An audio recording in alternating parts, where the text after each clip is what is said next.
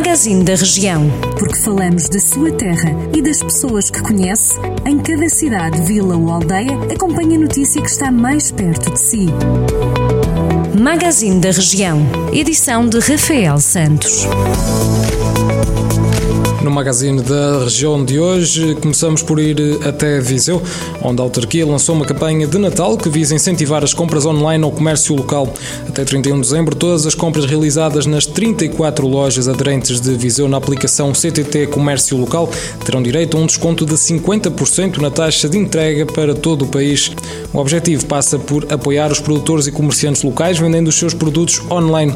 Segundo a autarquia, a plataforma Viseu Comprar Aqui já conta com 34 lojas online aderentes, vendendo artesanato, fruta, carne, vinhos, licores, doçaria, azeite, vestuário, sapataria, produtos de casa e jardim e limpeza automóvel, entre outros produtos.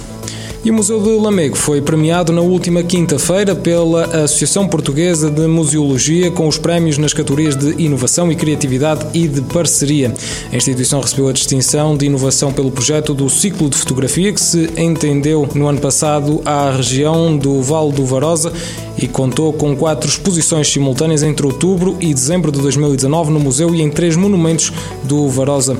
Já na categoria de parceria, o Museu de Lamego recebeu o prémio pela relação criada com a Santa Casa da Misericórdia, com quem iniciou o programa Instituição Convidada em 2019 e tem realizado várias iniciativas. E a Comissão de Proteção de Crianças e Jovens do Sátão vai novamente a votos depois das últimas eleições terem sido impugnadas.